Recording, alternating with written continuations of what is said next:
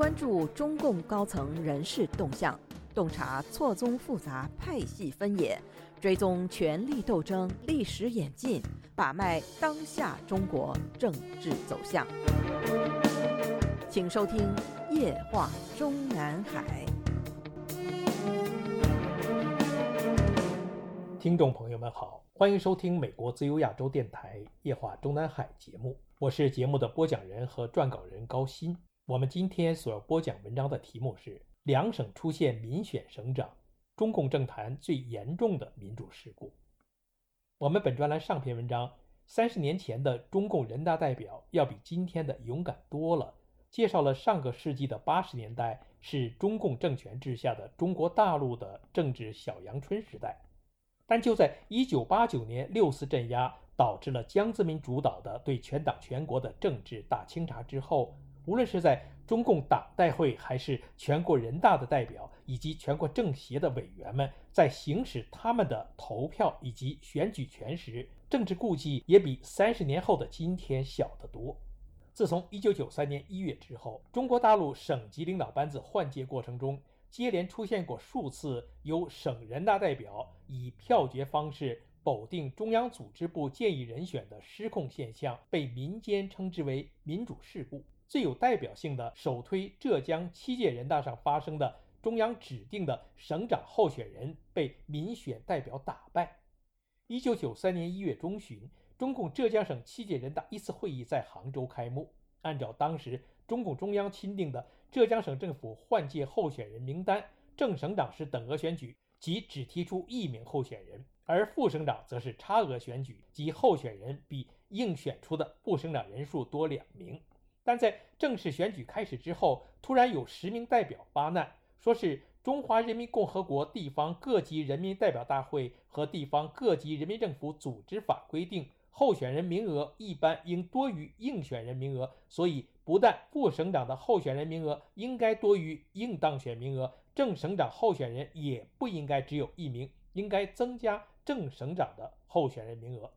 这些代表们依据的那一份。中华人民共和国地方各级人民代表大会和地方各级人民政府组织法还是一九八六年的修订版，其中第二十条规定，人民代表大会常务委员会主任、秘书长、省长、自治区主席、市长、州长、县长、区长、乡长、镇长、人民法院院长、人民检察院院长的候选人一般应多一人进行差额选举，如果提名的候选人只有一人，也可以等额选举。据此。当时出席浙江省七届人大一次会议的十名代表，即将中组部下达的副省长候选人党中央建议名单中的万学远推举出来做省长候选人，与中组部建议的唯一候选人抗衡。我们在本专栏的上篇文章中也已经介绍过，这个万学远本是中组部赶在浙江省七届人大召开之前，从上海市政府秘书长位置上提拔为浙江省副省长的，目的。就是要让他在即将召开的浙江省七届人大上陪选。陪选是伴随着中共政权的差额选举出现的一种上行下效的特有现象。中国大陆的一家官网曾经刊登了“陪选现象凸显法律漏洞”一文，说是近年来差额选举在中国各地推进并不顺利，甚至有的地方还想方设法规避差额选举，或者出现钻法律空子的陪选现象。不严格执行法律的现象更是屡见不鲜。比如，地方组织法提出的地方各级人大选举本级国家机关政治领导人时，候选人一般应该多一人进行差额选举。如果提出的候选人只有一人，也可以等额选举。但是，目前县级以上的地方国家机关政治领导人的选举，大多数都成了等额选举。即使有的地方想差额选举，也被私下做思想工作，放弃了提名权。有的地方虽已提出新的候选人，也因为被私下做工作，候选人不得不放弃提名。对于候选人名额和应选人名额，选举法中规定了一定比例，但是这个比例在有的地方也大打折扣，个别地方就低不就高，甚至暗中安排陪选。候选人名单一公布，谁是上级意中人，谁是陪选人，一目了然。意中人与陪选人相比，无论在资历方面，还是在能力和业绩方面，都具有明显的优势，因为挑选的陪选人越弱，选民给意中人投选票的可能性就越大。更有甚者，有的地方制定的选举办法更是于法无据，比如为了保证上级意中人当选，就对联名提名的候选人的情况只做简单介绍，甚至把上级意中人印在选票醒目位置，其余按姓氏笔画为序。或把上级意中人和联名提名的候选人在选票上分开排印，暗示主次等等。由于差额选举被巧妙处理，差额选举实际上只是在选民的配合下完成的一次等额选举。这篇当时刊登在中国大陆某官网上的文章，虽说也是在针砭时弊，但却又不敢深究。因为这种陪选现象一开始就是由中组部导演的省级人代会上的选举过程，即我们本专栏上篇文章中所说的，中共中央组织部每次安排省级领导换届选举候选人名单前，都要玩这样一套把戏，即把一两名本来无意提拔的干部突然提升，然后把他们安排进差额选举的副省长候选人名单中，为中组部希望当选的其他人做陪衬。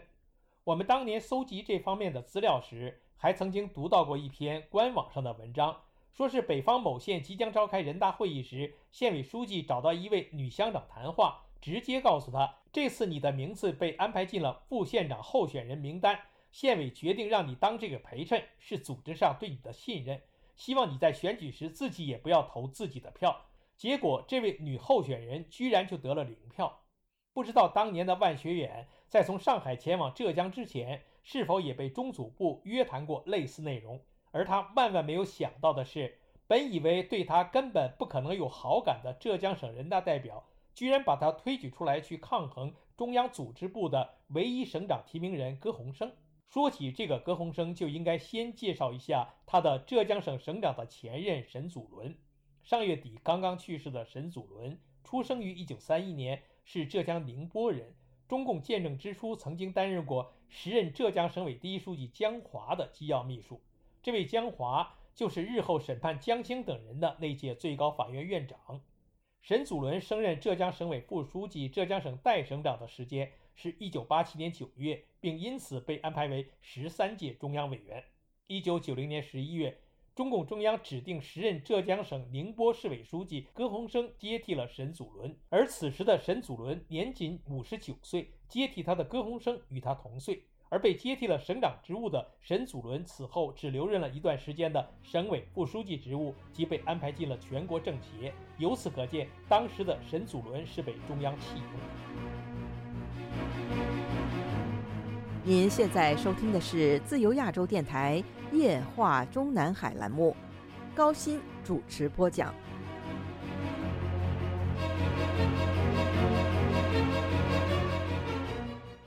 我们本专栏的上篇文章中已经介绍过，这个沈祖伦本是一九八八年二月一日在浙江省六届人大上以高票当选省长的。八九学潮时，他曾经打电报给中共中央，希望中央对妥善处理学潮有个明确的态度。但也并不是像外界所传，他曾致电中共首脑反对戒严。如果是这样的话，他的党籍恐怕早就没有了。当然，也还有另外一种说法，就是在位时颇具改革意识的沈祖伦，在支持民营经济方面被李鹏和姚依林等人认为在背离社会主义公有制方面走得太远。一九八九年六次镇压之后，保守派代表宋平亲自指示。用政治立场坚定的时任浙江省宁波市委书记葛洪生顶替了沈祖伦。一九九零年十一月，浙江省七届人大常委会举行第十九次会议，对外宣布接受沈祖伦辞去省长职务，决定葛洪生为副省长、代省长。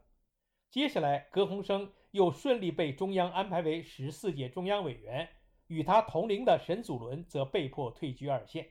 在当时的那种红色恐怖的气氛下，浙江省人大代表们敢怒不敢言，气一直憋在肚子里，直到1993年1月再次召开省人大，终于有了拿葛洪生出气向中共高层表示抗议的机会。令当时的江泽民、李鹏以及时任中组部负责人万万没有想到的是，被他们强行安排接替浙江省长位置已经过了两年多时间的葛洪生，居然仍然被浙江省人大代表们记恨。在省七届人大一次会议选举过程中，人大代表们自行推举出来的省长候选人万学远的得票数，居然比歌鸿生高出了近三分之一。日后，中国大陆官网上曾经刊登过一篇标题为《关于民主事故》的文章，说的是1993年1月，各省市自治区召开新一届人民代表大会，中央在党的十四大前后制定的省级人事调整方案基本都得到落实，但在浙江和贵州则发生了重大意外。中央提名的浙江和贵州省长候选人歌鸿生和王朝文落选省长，原定的副省长候选人万学远和陈世能则意外当选省长。如果没有记错的话，这是一九四九年以来，直到现在也是仅有的省长候选人落选事件。文章详细记述说，当时浙江的这场选举是一九九三年一月十五日，投票结果出来以后，省人大不敢宣布选举结果，一方面放电影让代表们休息，一方面急电中央咨询对策。谁知中央也没有遇到过这种情况，商讨对策花了四个多小时才回复。尊重人大代表们的选择。浙江这边赶紧中断正在放映的第三场电影，正式宣布万学远当选省长。可怜的万学远显然没有思想准备，他打电话给上海老李：“不好了，我闯祸了，怎么会选我当省长？我怎么能当省长？”众所周知，中共地方各级党委的第二把手，也就是排名第一的副书记，都是同级政府的一把手，但是。当时的万学远连个浙江省委常委都不是，而落选的歌鸿生则是在落选之后依然被保留省委第一副书记的党内职务，直至上调国务院。如上墙内官网文章中还说，就在当时这场发生在浙江人大选举会议上的民主事故发生的三天之后，贵州省七届人大选举也发生了类似情况。贵州省当年的人大选举一样，也是由中组部只指定一名省长候选人。即当时已经是在任省长和省委副书记王朝文。这位王朝文不但是贵州土生土长的地方干部，而且还是苗族人。但在省七届人大一次会议选举时，贵阳市和遵义市代表联合发出动议，联名推荐副省长候选人陈世能作为省长候选人。这个陈世能也是和当时浙江方面的万学远一样，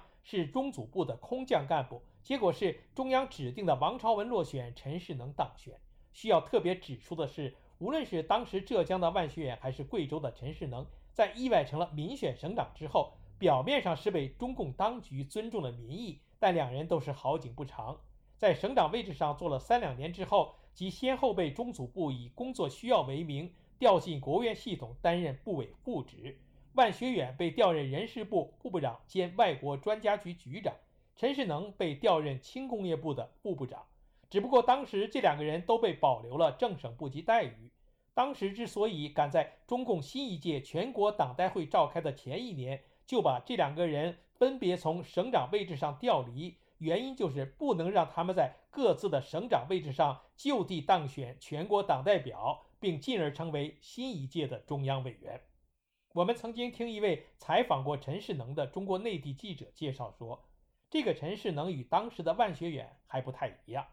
他当时被中组部从国务院系统的副部长评级外放至贵州省的目的，并不是为了陪选。中组部当时的希望是在他担任一段时间的贵州省副省长之后，就能够在省人大会上顺利当选一次副省长，然后就是正省长接班人培养对象了。没成想，他陈世能意外成为民选省长，反而令中组部方面从此将他视为异类。据说当时对于这两个省份接连发生出了省级人大选举的意外，中央高度重视。为了防止这类民主事故再次发生，当月二十七日，中组部就在北京召开了部分省区市领导班子换届选举工作座谈会。时任中组部副部长张全景做了切实加强党的领导，保证领导班子换届选举顺利进行的讲话。从那以后，中共省级人大和政府换届一直都是坚持省人大和省府一把手，只推荐一名候选人，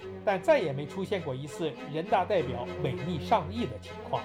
听众朋友们好，我们今天的夜话中南海节目就播讲到这里，谢谢各位收听，我们下次节目再会。